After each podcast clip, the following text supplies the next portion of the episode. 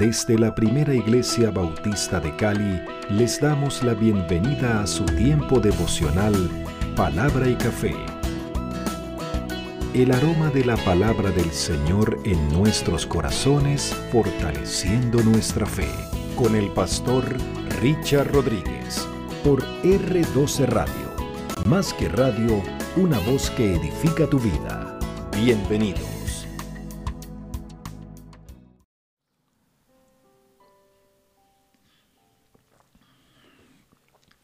Muy bien, muy bien, muy bien. Aquí estamos y de una, vamos a lo de hoy, mis amados. Señor, redímeme y ten misericordia de mí. Una muy sentida petición. Porque el Salmo 26, que es el que corresponde en la cronología que traemos, eh, saben que hemos visto algunos salmos ya, y vamos cubriendo los que no alcanzamos a ver en aquella primera temporada de Cánticos para el Desierto, hoy Cánticos para la Vida. Eh, corresponde al Salmo 26, sentida y profunda petición por cuanto el Salmo 26 es un salmo de súplica, también calificado como lamento entre las 12 clasificaciones que hay para los salmos entre ellas salmos de lamento y súplicas que quisiera recordarles, no está allí anotado, que abro paréntesis, le doy la gloria al Señor por la vida de mami, de mi esposa, que nos ha ayudado y nos ha bendecido con mejorar las transmisiones de palabra y café. Entonces, que el Señor la bendiga y la ayude a, a a ser más sabia y a conocer mucho más de todos estos intríngulis tecnológicos en los que ella se ha sumergido muy bien y nos ha bendecido. Cierro el paréntesis, ya. Dice, lamentos o súplicas que son tanto individuales como colectivas, en petición de auxilio ante alguna aflicción física o moral. Eh, la de hoy es más moral que física es más moral que física. Pero también son lamentos o súplicas de tipo colectivo.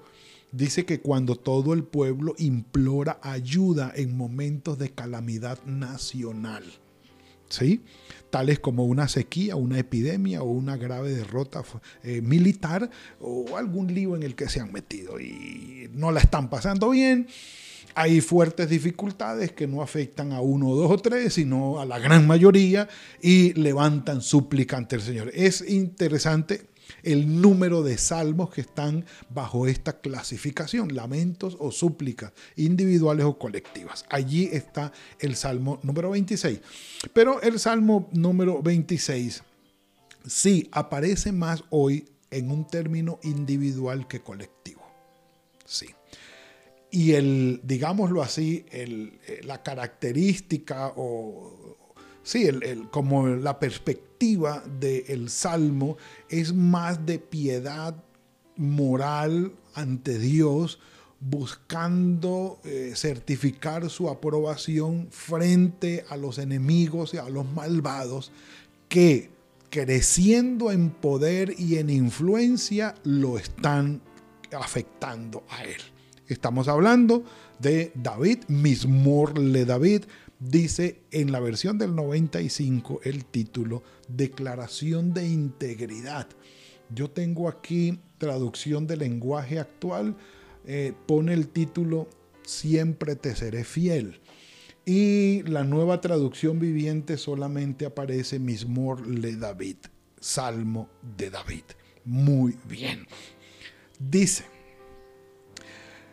este salmo tiene una relación con el salmo número 7. Lo, podemos comparar, lo podemos comparar en cuanto a lamento, súplica individual y va a tener muy buena similitud, pero no es la similitud con la que quiero comparar el salmo de hoy, es con dos salmos más, ya van a ver cuáles son. Por ejemplo, júzgame, Señor. Júzgame. Uno dice, no, venga, cualquier petición puedo hacer hoy yo, menos esa. Decirle al Señor, Dios mío, júzgame. Dios mío, júzgame. No. Pero la perspectiva de la nueva traducción viviente y del lenguaje actual es, Dios mío, declárame inocente. Oh, oh, oh, oh. Allí la cosa cambia. Claro, viendo esta frase en el contexto del salmo, sí, tiene sentido, es lo que está pidiendo el salmista. No está diciendo el salmista, Señor, me porté mal. Júzgame, condéname, castígame, acaba conmigo. No, eh, no es la idea del salmista. Júzgame, Señor, porque yo en integridad he andado. He confiado a sí mismo en el Señor sin titubear. Ahora, fuerte declaración de David y algunos manifiestan tener cierta dificultad con esas declaraciones de inocencia de David. Y el punto es el siguiente por la razón, mejor, la razón por la que los enemigos de él lo persiguen y le hacen supuestamente justicia o le están cobrando cosas, están equivocados. Eso no es. David no es culpable de eso. Están exagerando en la fuerza que están usando para castigarlo supuestamente a él, para perseguirlo y para dañarlo. Y David dice, no, hasta allá no he llegado yo. Eso allí me declaro inocente. ¿Sí? Como lo dijo Job, Señor, si todo esto que estoy sufriendo es por algún por los pecados que yo he cometido o por los errores que he cometido, creo que es exagerado, porque no he cometido errores que merezcan este castigo. Y bueno, eh, Job tenía razón porque aún de la boca del Señor salió la declaración de justicia para con él como un hombre eh, perfecto, recto, temeroso de Dios y apartado del mal. Ya, ya el Señor lo había dicho. Pero lo que está diciendo David aquí es, no, no, no, yo con los malvados, con los maliciosos, y aquí lo va a mencionar él, nada que ver. Si tiene que ver con eso, buscando ese tipo de malicia en mi corazón, no está no está. Me declaro culpable por lo que yo tengo que declararme culpable. Y, aquí es donde David va a buscar del Señor en esa perspectiva. Ya la vamos a ver. Mire lo que dice. Júzgame en primer lugar. Yo en integridad he andado, he confiado en ti, Señor. Listo, dale. Que seas tú el que examine mi vida y me declare inocente. Mira lo que dice el versículo 2. Escudriñame, Señor y pruébame. Examina mis íntimos pensamientos, Padre Santo, y mi corazón. Porque tu misericordia está delante de mis ojos y ando en tu verdad. La similitud inicial es, por supuesto, con el Salmo 139, 23 y 24, que en la versión que tenemos aquí, la Reina Valera del 95, seguro en la suya, no habrá mucha diferencia. Dice, examíname Dios y conoce mi corazón. Pruébame y conoce mis pensamientos. Ve si hay en mí camino de perversidad y muéstrame. Guíame por el camino eterno. Ahora, esa petición de David examinando nosotros como lo hicimos el Salmo 139, donde David decía, ¿a dónde voy a oír de tu espíritu? ¿Dónde me voy a esconder que tú no me veas? Si me conoces desde el vientre de mi mamá, cuando el feto estaba allí en formación, tú lo viste tú estabas allí presente, me conocías desde ese momento a la perfección. Por favor, ¿dónde voy a meterme que tú no me veas? ¿Qué puedo yo esconder de todo mi ser que tú no lo puedas escudriñar y ver? Entonces, ante eso, en línea con el Señor, David dice, examíname, conoce mi corazón, pruébame y conoce mis pensamientos. No era la primera vez que lo decía. Y aquí está diciendo, le agrega algo importante. Examina mis íntimos pensamientos y lo que hay en mi corazón. Me gusta cómo lo traducen estas versiones. Dice, dime si te agrada lo que pienso y lo que siento. Está hablando de pensamientos y corazón. Yo siempre recuerdo tu amor y por eso te soy fiel. Dice aquí, ponme a prueba, Señor. Esta es la nueva traducción viviente. Ponme a prueba, Señor, interrógame y examina las intenciones de mi corazón. Ahora, ¿cuál es el punto? Ustedes y yo sabemos. No lo, no lo vamos a negar. Nosotros hacemos cosas bien en algunas ocasiones queriendo hacerlas mal o no con buen corazón. Por ejemplo, por ejemplo, ¿quién no ha saludado a una persona que le cae mal con una medio sonrisa o por lo menos sin decir lo que está en el corazón? Pongámoslo de esta manera. Si los pensamientos de nuestro corazón estuvieran reflejados en nuestra frente, de manera que todo el que nos viera de frente se enterara de ellos, anduviéramos con burka y tapados todos. Un café por eso. Mm. Si las intenciones de nuestro corazón o los pensamientos de nuestro corazón fueran de dominio público, o otro gallo cantaría. Seguro. Bueno, delante del Señor están todos desnudos. Hablo de los pensamientos y de las intenciones del corazón. El Señor Jesucristo lo dijo. Sí, bueno, fue la experiencia de Él. Los, los, evangelistas lo dijeron. Él conociendo lo que ellos pensaban, Él conociendo las intenciones de su corazón. Por eso, mis amados hermanos, con el Señor no podemos, como dicen, caernos a mentiras.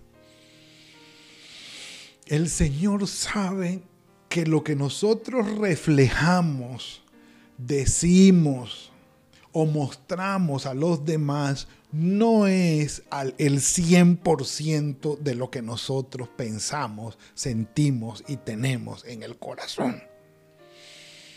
Seamos claros. Examíname, pruébame, examina mis íntimos pensamientos y mi corazón como quien dice, Señor, yo quiero estar en armonía contigo.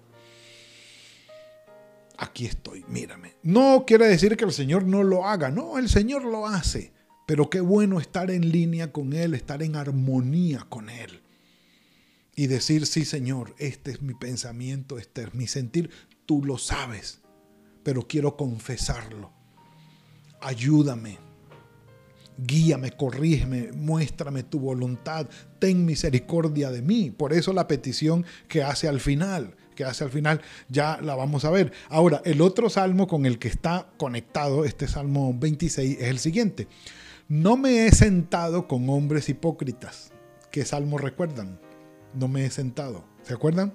Ni entré con los que andan simuladamente aborrecí la reunión de los malignos, reunión, ¿sí? congregación, y con los impíos nunca me senté de nuevo.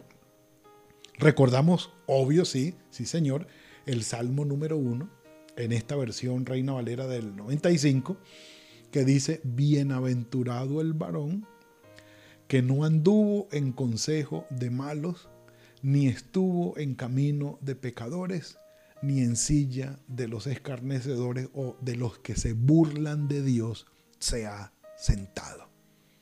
Que no hace, eh, ¿cómo se llama? Eh, sí, que no se junta, que, que no hace común unión con aquellos que se burlan de Dios. Ahora, es un salmo de sabiduría, es un salmo sapiencial, el número uno, ese es cierto, pero es el salmo de la introducción al libro de los salmos.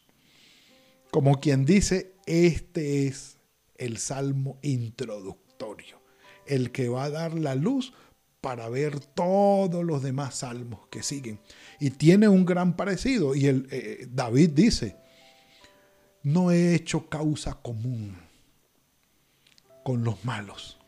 No tengo por qué sentarme con ellos cuando sé que en su corazón hay maldad y planean maldad no me he sentado con ellos. No me he sentado con ellos ni he hecho causa común con aquellos que se burlan de ti. Es decir, con aquellos que, cuya prioridad es la vanidad, el mundo y sus cosas. Y Dios, juá, juá, juá. ¿Para qué? Con ellos yo no me he sentado.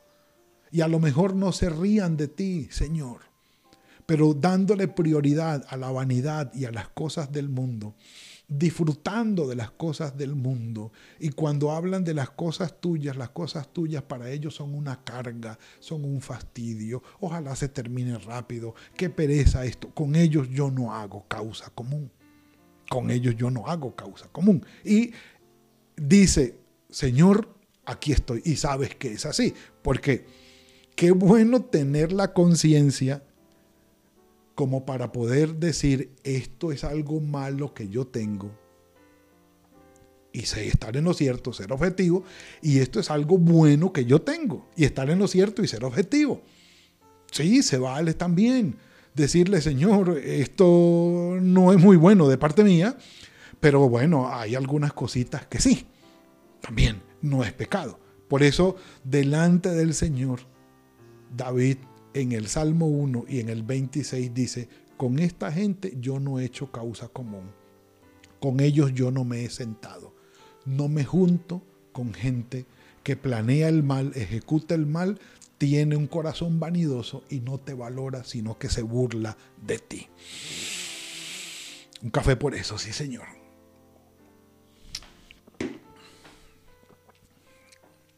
Lavaré en inocencia mis manos. Así, Señor, andaré alrededor de tu altar. Creo que está en el Salmo 73, sí, en el Salmo 73, 13 está la misma expresión. Y de allí se lavó las manos, como Pilatos. Sí, porque lavarse las manos es un símbolo de inocencia, es decir, me salgo en limpio, de lo que ustedes van a hacer o de lo que tú vas a hacer, eres responsable, no me hago yo responsable, esa suciedad no va a caer sobre mí, yo en inocencia me lavo las manos. No estoy allí metido, de manera que la figura de lavarse las manos ante la inocencia por la propuesta pecaminosa que no se ha aceptado es antiquísima. Esa no es de Pilatos nada más o, en, principio de él no es. Dice, Así que el Señor andaré alrededor de tu altar con las manos limpias para exclamar con voz de acción de gracias y para contar tus maravillas. Agradecer y contar, agradecer y contar. ¿Cuál es el punto? Muy sencillo. Nosotros lo, lo, hacemos normalmente. Agradecemos al Señor por las bendiciones recibidas y se las contamos a los demás de qué manera, de, en qué afecta esto, qué trae de bueno esto, que glorificamos el nombre del Señor. Le damos la gloria a Él y ya vamos a hablar de esto aquí. Aquí sigue. Dice, con acción de gracias, contar tus maravillas. El eh, Señor, la habitación de tu casa he amado, me gusta tu templo, el lugar de la morada de tu gloria.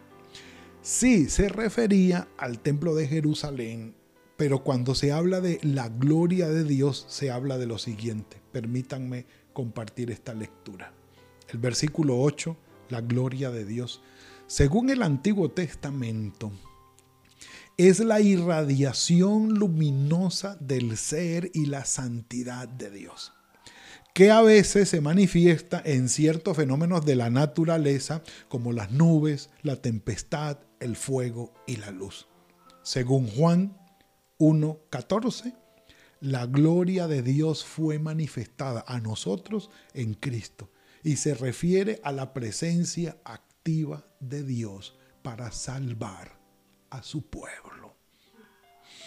Es algo extraordinario. Un café por eso, sí señor. La presencia activa de Dios para salvar a su pueblo. Porque uno dice, Señor, la, gloria, eh, glorifícate aquí. Señor, glorifícate en la vida de fulano. Señor, eh, glorifícate. Y, ¿Y eso qué es? ¿Qué es glorifícate? Algunos saben, pues, sí, por supuesto, algunos son conscientes de qué es lo que están diciendo, pero la verdad hay otros que no tienen ni idea de qué están diciendo, Señor, glorifícate. Y como que tiene que ver eso, aquí está. Manifiéstate de manera tal que puedas salvarnos o que puedas salvar, que puedas bendecir de manera tal a esa persona que se reconozca que la intervención ha sido tuya y la salvación ha venido de tu mano. Con nuestro Señor Jesucristo entre nosotros para traernos salvación, el Señor se glorificó. Es decir, se manifestó para traernos la salvación. Y por eso dice aquí lo siguiente, no arrebates con los pecadores mi alma ni mi vida, con los hombres sanguinarios en cuyas manos está el mal y, y cuya diestra está llena de sobornos. ¿Qué está diciendo David? Señor, que no paguen justos por pecadores y que no me castigues a mí junto con ellos. Ellos son ellos y yo soy yo. Y está claro David en eso.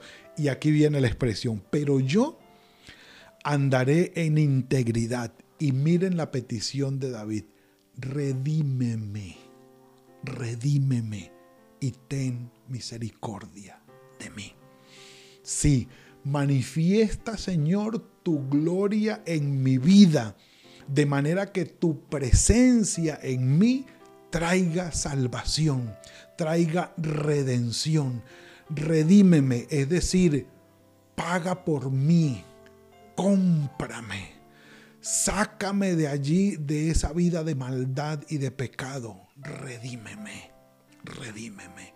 Sí, cuando alguien llega ante un juez con una falta grave que ha cometido y le dice, Señor juez, sí, por decir algo, yo atropellé a ese hombre o, no sé, yo, yo me robé eso y tal, pero por favor redímame usted. O cuando el hijo viene ante el papá y le dice, papá, te desobedecí. Yo soy culpable, yo admito mi error. No hice lo que tú me habías pedido, pero estoy arrepentido. Redímeme. Es decir, dame tu perdón y dame una vida nueva. Ayúdame, ayúdame en este camino. Mi pie ha estado en rectitud en las congregaciones, dice, bendeciré al Señor. Mis amados, la petición de David debe ser la petición nuestra hoy. Redímeme, Señor, y ten misericordia de mí. Que la sangre de nuestro Señor Jesucristo sea sobre nosotros en redención, en limpieza de nuestros pecados, y que comprendamos que la vida pecaminosa no tiene por qué dominarnos. Que podamos decir al Señor, examíname, mírame, sondéame, mira mis pensamientos, mira mi corazón y ayúdame a superar en ese proceso tuyo, en mí, todas estas cosas malignas que tú conoces. Y en el nombre del Señor vayamos caminando en santidad, en santificación, en mejoría cada vez. No que seamos perfectos, pero que no seamos iguales que hace tres años, o que estemos peor que hace tres años, que podamos ver que en realidad nuestra vida va avanzando, va creciendo, va madurando, vamos siendo mejores, que la obra del Señor en nosotros es evidente, estando persuadido de esto, que el que comenzó en vosotros, la buena obra la perfeccionará hasta el día de Jesucristo. Padre, gracias por lo que nos has entregado hoy. Tú eres bueno, Señor. Tu misericordia es para siempre, Padre. Gracias por tener misericordia de nosotros, que conociendo hasta nuestros más íntimos pensamientos y todo nuestro corazón, tu bendición nos cobija tu Santo Espíritu sigue con nosotros, haciendo tu obra en nuestras vidas, Señor. Gracias porque sabemos que en tu misericordia nos cambias, nos transformas. Somos nuevas criaturas, hemos nacido de nuevo. Manifiéstate, Señor, y glorifícate en nosotros. Así como lo hiciste con tu Hijo Jesucristo para traernos salvación, pero también, Señor, en cada una de las circunstancias adversas que enfrentamos. Sé tú nuestra salvación. Glorifícate en nuestras vidas. Dejamos en tus manos el resto del día. Tu bendición esté con nosotros. Guíanos, Señor, en todo lo que hemos de hacer. Te lo rogamos. En el nombre de tu Hijo Jesucristo. Amén y amén. Mis amados, ha sido la entrega de hoy. Le damos la gloria al Señor por esto y lo bendecimos. Nos preparamos. El día de hoy es un día muy movido en nuestra iglesia. Claro, por supuesto, en la parte virtual están los niños desde las 10 de la mañana, están los preadolescentes a las 2 de la tarde y a las 3 están los jóvenes a las 4, mejor dicho, muy, muy movido. Para nosotros también, terminando de preparar todos los detalles para mañana que hay escuela dominical, escuela de preparación ministerial y culto a las 10 y media de la mañana a las 9 la escuela dominical y sé que la escuela de preparación ministerial comienza un poco más temprano, desde las 8 y media están los hermanos trabajando allí. A las 9 empieza la escuela dominical con nuestro hermano Alexander Casamachín y a las 10 y media tendremos la transmisión de nuestro culto dominical por Facebook Live. Así que nos veremos mañana si el Señor así lo permite. Que el Señor los bendiga. Gracias por compartir con nosotros este espacio de palabra y café. Hasta una próxima oportunidad por R12 Radio. Más que radio, una voz que edifica tu vida. Que Dios les bendiga.